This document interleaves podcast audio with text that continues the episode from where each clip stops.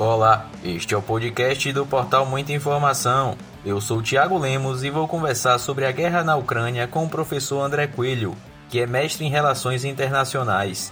Doutorando pelo Núcleo de Pós-Graduação em Administração de Empresas da Universidade Federal da Bahia, André Coelho vai conversar com o Portal M sobre a invasão da Rússia ao país vizinho e as possíveis consequências desta guerra para o mundo.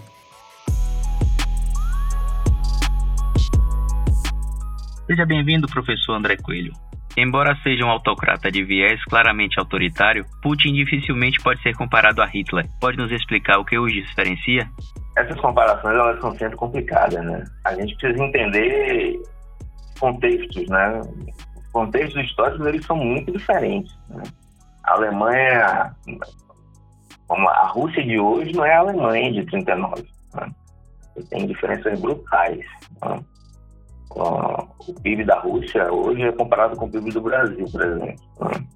A, a Alemanha de 39, por exemplo, era um país industrializado. Né? A Rússia hoje, a, a participação industrial do, do, PIB da Rússia é muito pequena. Né? A Rússia ela tem enormes fragilidades econômicas, né?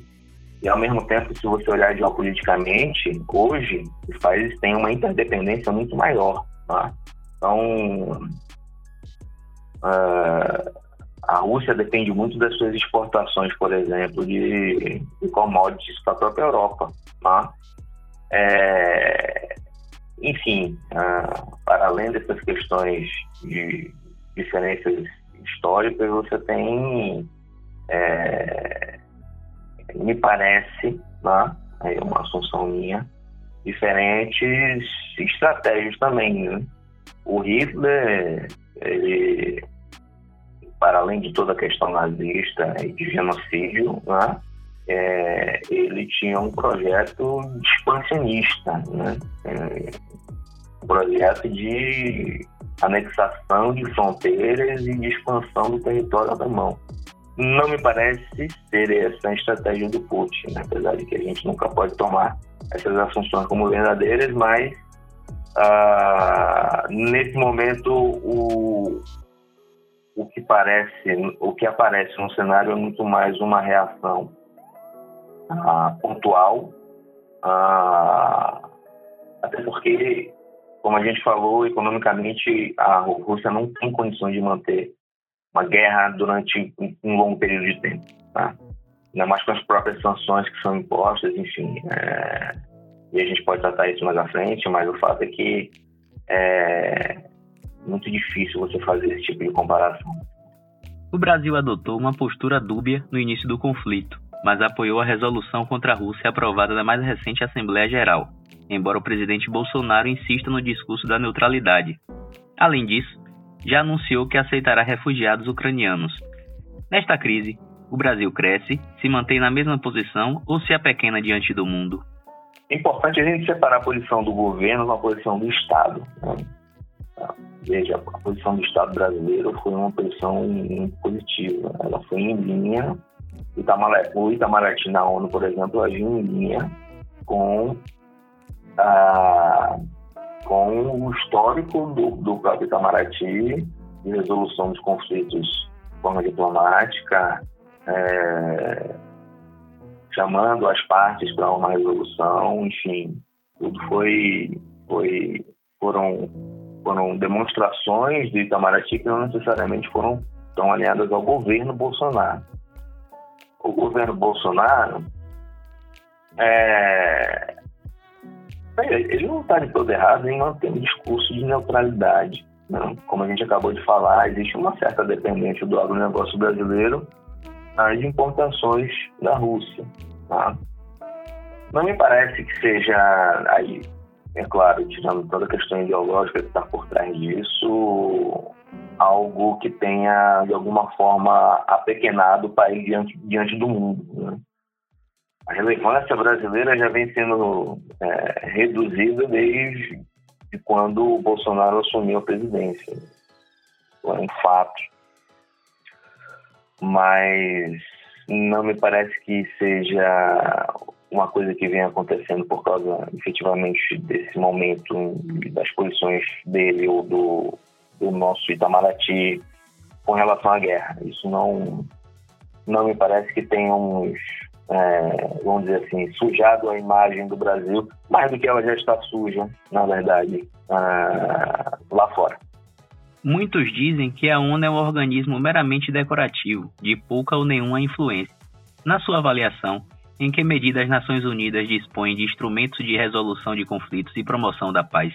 Longe de ser desprezível, a ONU, a ONU possui uma série de mecanismos, é, instrumentos capazes de, de, de, resolver uma série de, de problemas é, de interesses, na verdade, entre os países. Né? É, veja, a ONU ela, ela age como ela age como uma instituição eminentemente diplomática. Tá?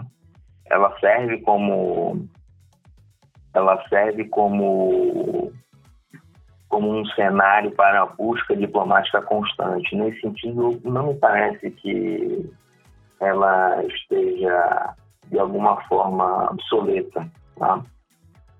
até porque ela é parte de um conjunto, ela é parte de um todo. Né? Vamos dizer que isso não seja sempre verdade, mas que a ONU, é, ela como ambiente de negociação, como ambiente de, de diplomacia, ela é, ela é, ela é fundamental. É claro que você tem críticas, né, inúmeras críticas pelo Conselho de Segurança, por exemplo, que é, é é constituído somente dos países que, por exemplo, possuem a bomba nuclear, é, que é assimétrico por si só, enfim, né? você tem uma série de, até mesmo de atuações dos capacetes azuis, você tem uma série de críticas com relação, mas eu acho que ela está longe de ser obsoleta e parece que talvez ela tenha um papel fundamental a cumprir para a resolução dessa crise atual. A China é uma peça essencial no tabuleiro geopolítico e se absteve na votação da resolução da ONU contra a Rússia. O que está em jogo para o gigante asiático neste conflito? É, pois é, a China, a China, ela é um, hoje ela é um player, um player fundamental para no, no tabuleiro geopolítico. Ela é a segunda maior economia do mundo, né? O que a gente estava falando da, das fragilidades econômicas russas uh, não se aplica à China.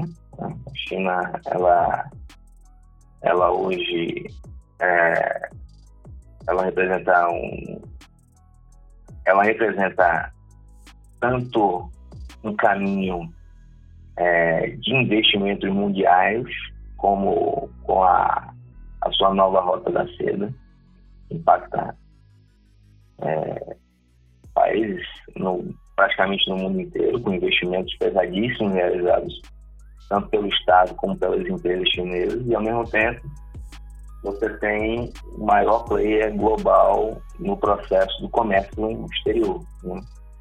A China hoje ela é a, a, o país que possui a maior corrente de comércio do mundo.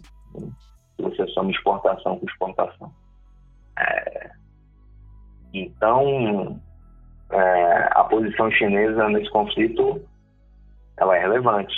Tá? A, a China ela vem ao longo dessa década de 2010 realizando aproximações muito grandes com a, com a Rússia, principalmente por conta das tensões que já existiam tá?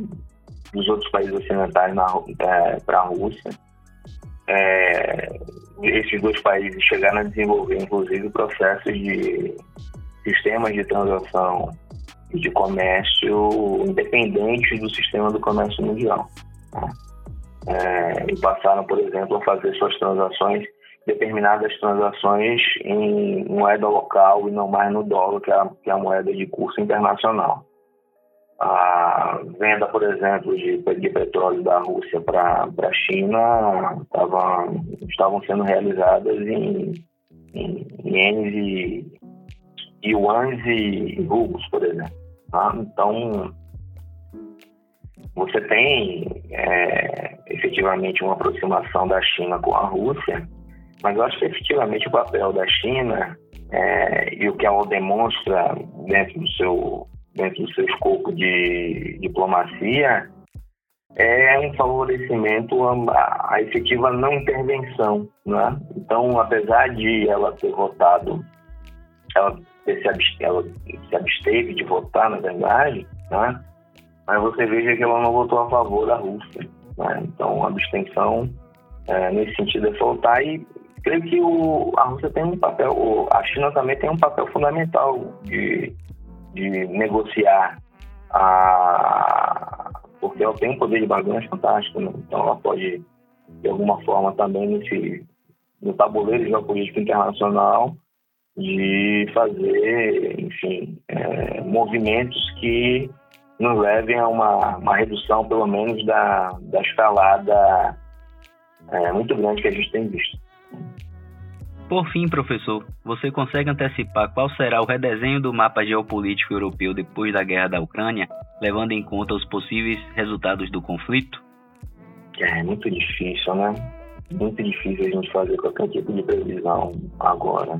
As possibilidades são tão grandes, a, a, a tensão está tão grande, não, não, você fazer qualquer, qualquer tipo de, de previsão agora, nesse momento, é difícil, né? Depende de tanta coisa, depende se o Putin vai conseguir é, tomar Kiev, por exemplo, se vai conseguir depor o Zelensky, depende de como que se a ONU, se a OTAN vai continuar é, forçando, se os países vão continuar mantendo esses envios militares, a gente depende de tanta coisa, né? Não dá pra gente dá para a gente saber o que, que vai acontecer.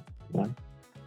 É, talvez um cenário, vamos dizer assim, mais positivo seja que tanto Ucrânia quanto Rússia encontrem ali um meio termo, um cessar-fogo, que dependem, os dois lados, independentemente, vão ter que ceder em alguma coisa e que as tensões se reduzam mais não parece que o Putin está disposto a ceder a, em uma manutenção, por exemplo, do Zelensky no poder. Parece que isso é uma condição que o Putin colocou como fundamental. Ele precisa tirar o Zelensky. O Zelensky não pode continuar como, como, como mandatário ali da, da Ucrânia. E até que ponto os países da OTAN vão aceitar isso? Né? Ah, Vejam, as comparações são muito complicadas. A gente precisa lembrar que os Estados Unidos depuseram Saddam Hussein em 2003 e não teve sanção nenhuma para os Estados Unidos. Né? Então, o hegemon, o país hegemônico, ele tem uma, uma força brutal. Né? Pode se alegar que é uma ditadura e tudo mais, bom, enfim, foi uma intervenção. Assim como essa também está sendo uma intervenção não pode tomar lados e, uh, vamos dizer assim, justificar uma ação que, na verdade, é uma invasão do país, porque outros países hegemônicos também o fizeram, né? Não, não é por aí. Mas uh, as coisas não são bonitinhas no concerto internacional. Né? Países, né, no cenário internacional, vão agir pensando nos seus interesses, né? Me parece que chegou um limite da chegou-se a um limite da da Rússia nesse sentido, no sentido de defesa. Se ela vai recuar ou não, não tem como a gente marcar nada, né? É muito difícil. Mas Vamos torcer sempre para que ocorra cessar-fogo e que ah, esses conflitos possam ser resolvidos de uma forma diplomática. Né? É assim, eu acho que é o que todos nós esperamos e ansiamos. Né? É isso. Obrigado, professor, por esclarecimentos tão importantes sobre este conflito e que ele se resolva, né, o quanto antes da melhor forma possível. Com certeza. Obrigado a você pela, pela paciência e pela, pela oportunidade. eu estou aqui à disposição, precisando, é só, é só ligar. Siga a gente nas nossas redes sociais e até o próximo podcast.